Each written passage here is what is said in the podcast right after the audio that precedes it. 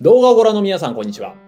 大学院合格請負人の藤本健一です。さあ、今回も藤本の格論お届けをしてまいります。え今回のテーマこちらです、え自分が育つ環境を自分で作る、その仕事を全部やめてみよう読んで思ったことというテーマでお届けをしてまいります。えこの藤本の格論というチャンネルはですね、大学院進学に関しての情報を発信しているチャンネルなんですが、今回本の紹介です。何の本かというとこちら。その仕事全部やめてみようと。これ何かと言いますとですね、著者のですね、小野和俊さん、この方は自分でベンチャー企業を立ち上げると。まあ、これは専門のプログラミングを行うですね、その自社でプログラム開発も行っている会社、その IT ベンチャーを自分で創業なさって経営していた人、まあ、その方はですね、クレディセゾン2のまあ、その一部という形で合併をするときに、そのクレディセゾンのですね、CTO、最高技術責任者としてそちらに移られると。で、そうすると、ベンチャーとですね、そして老舗金融業界という、まあ、2つのですね、相反する文化、特に大小さい会社と大きな会社、まあ、それぞれをですね、経験するからこそのですね、まあ、大変なところもあると思うんですけども、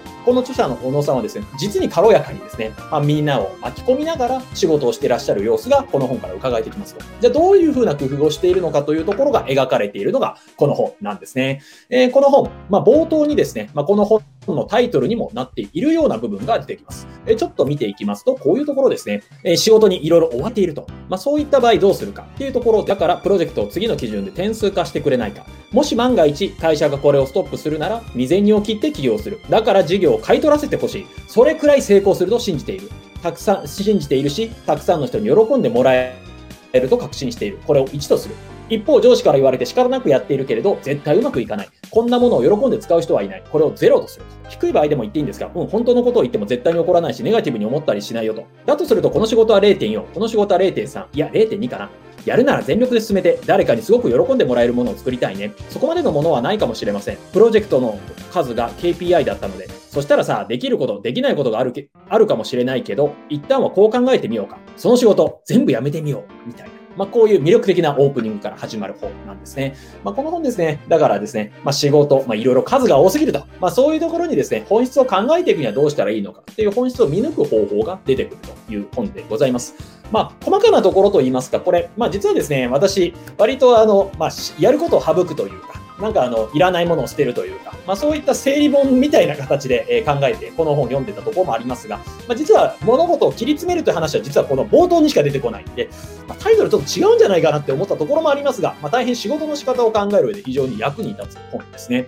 まあこの本、まあ私あの別に、この本の専門家でも経営学の専門家でも何でもないので、この本を実にです、この本をですね、私は教育者の視点で見たというところで、この後も解説をしていきたいと思っています。え私はですね、社会人の方に対する講師業であるとか、えまたですね、社会人の方の大学院進学をサポートする、そういったところをお仕事としてやっていますが、そういう形で教育に関する仕事をしていて、この中で非常にですね、役立つ内容が出てきました。それが138ページのこういう内容です。ちょっと読んでみましょう。大前提として人が人を育てるという発想は少しおこがましい。人が人を育てるのではない。人ができるのは人が育つ環境を用意することだけだという指摘が出てきます。えー、何かと言いますと、はい、人を育てるのはおこがましいですよ。だから、俺があいつを育てたんだとか、まあ、たまにそういうことを言う人いるじゃないですか。俺の教え子で、みたいな言い方。私実はあんまそういう言い方あんま好きではなくてあんまり言わないんですけれども、まあ、人育てることって実はできないんですよね。まあ、よくあるじゃないですか。あの、弟子を育成しているので有名な師匠って。これ師匠が偉いんじゃなくて、弟子が実は偉いんですよ。はい。まあ、何かというと、弟子の方からですね、どんどん学んでいこうという。だからですね、人を育てるのはちょっとおこがましいですよねと。で、そうではなくて、人を育てる環境づくりが会社に求められていますよと。まあ、特に今の場合はですね、なかなかですね、えー、人材教育とかに投資できない会社とかもあったりします。えー、でもですね、まあ、自分、人を育てられるような環境づくりが会社に求められているよと。だからですね、全然社員が育たないっていうのも実はですね、その会社の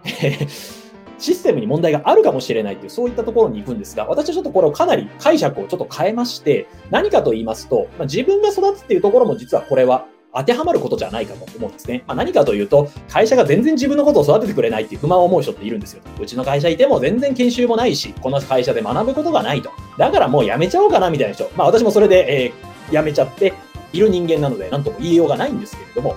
この会社何もしてくれないっていうふうに思うと、実はそこで成長終わっちゃうんですよ。まあ、何かと言いますと、まあ、自分が自分で育っていけるような環境、自分でどれだけ作っていけるかが大事なんじゃないかなっていうのは、この本読んでて思ったところなんです。まあ、この本の解釈として多分正当な解釈ではないかもしれませんが、こういうですね、ちょっと超えた読み方ができるような本を読むときの非常一つのですね、ポイントなんじゃないかなっていうふうに思うんですね。何かと言いますと、ま、自分を育てると。だから自分がもっと成長する、自分の力を高める、そしてお客様に対してできるサービスを増やしたい、世の中に貢献できるできることを増やしたい、あるいは自分が勉強して成長することによって、みんなにですね、もっといい内容を提供できるようになりたい。まあそういうふうに思うのであれば、自分が育つ環境を自分で作るしかないですよと。というか、他の人にですね、頼ってばっかりいると、結局ダメっすよっていう話なんですよねと。だから会社が全然ここにいても学ぶことが何もないと。だから会社が人材育成制度を全く用意してないから自分は不幸だ、みたいに思うのであれば、自分が育つ環境を自分で作っていくしかないですし、もっと学ぶことが多い場所に自分から移っていくしかないなっていうふうに思うんですね。で、そうやって会社に対して不満を言っててもやっぱ始まらないんじゃないかというふうに思うわけでございます。えー、これですね、実は自分に対しても言い聞かせてるところなんですね。まあ、何を隠す私すごい意志弱いんで、だから会社が何の休みの日とか結構何もないとですね、ぼーっと昼まで寝ちゃうとか結構あったりするんですね。えー、だからですね、私自身が自分で自分を育つ環境、自分で作っていくしかないなっていうふうに思っているわけですね。それが何かというと、セミナーや勉強会に参加すると。私結構いろんな会に出ていたりするんですけれども、なぜ参加するかというと、参加しないとですね、自分何もしないままになっちゃうからですね。で、勉強会とかセミナーっていいのは、参加するとですね、やる気がある人が結構いたりするわけですね。というか、勉強せざるを得ない、学ばざるを得ない状況に自分を追い込むことができると。まあ、これは自分から好き好んでいけるかどうかに自分の成長がかかっているわけですね。他にもですね、アウトプットの機会を大事にするっていうところをやっています。私はこういうふうにですね、まあ、動画を作っているほか、ブログメルマガを毎日発行しています。これなんでやってるかというと、自分を追い込むか、自分を追い込むためなんですよねと。まあ、何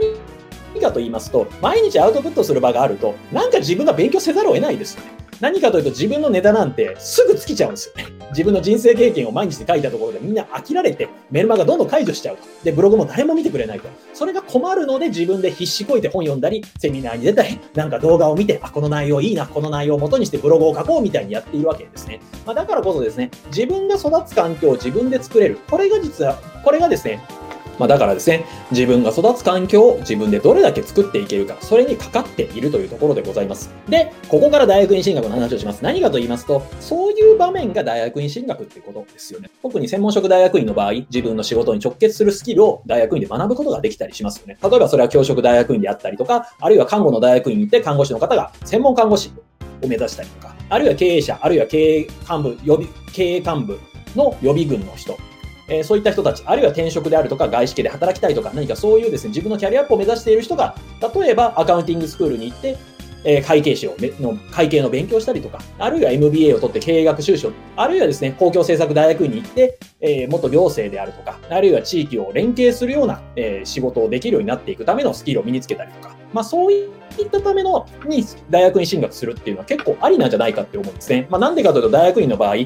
まあ、やる気のある仲間がいると。で、他に勉強せざるを得ない環境に追い込まれるわけですね。えー、例えばですね、まあ、うちで使っているテキストがありますが、例えばこういう本を読み込んで自分でなんかレポート書く機会って、ほっといてやることないわけじゃないですか。えー、この本、例えば全部でですね、600ページぐらいありますが、この本を最初から最後まで読んでなんか自分で意見を書くとか、そういうことないわけですね。えー、だからですね、そういう場所に無理やりでも自分を追い込めるかどうかで、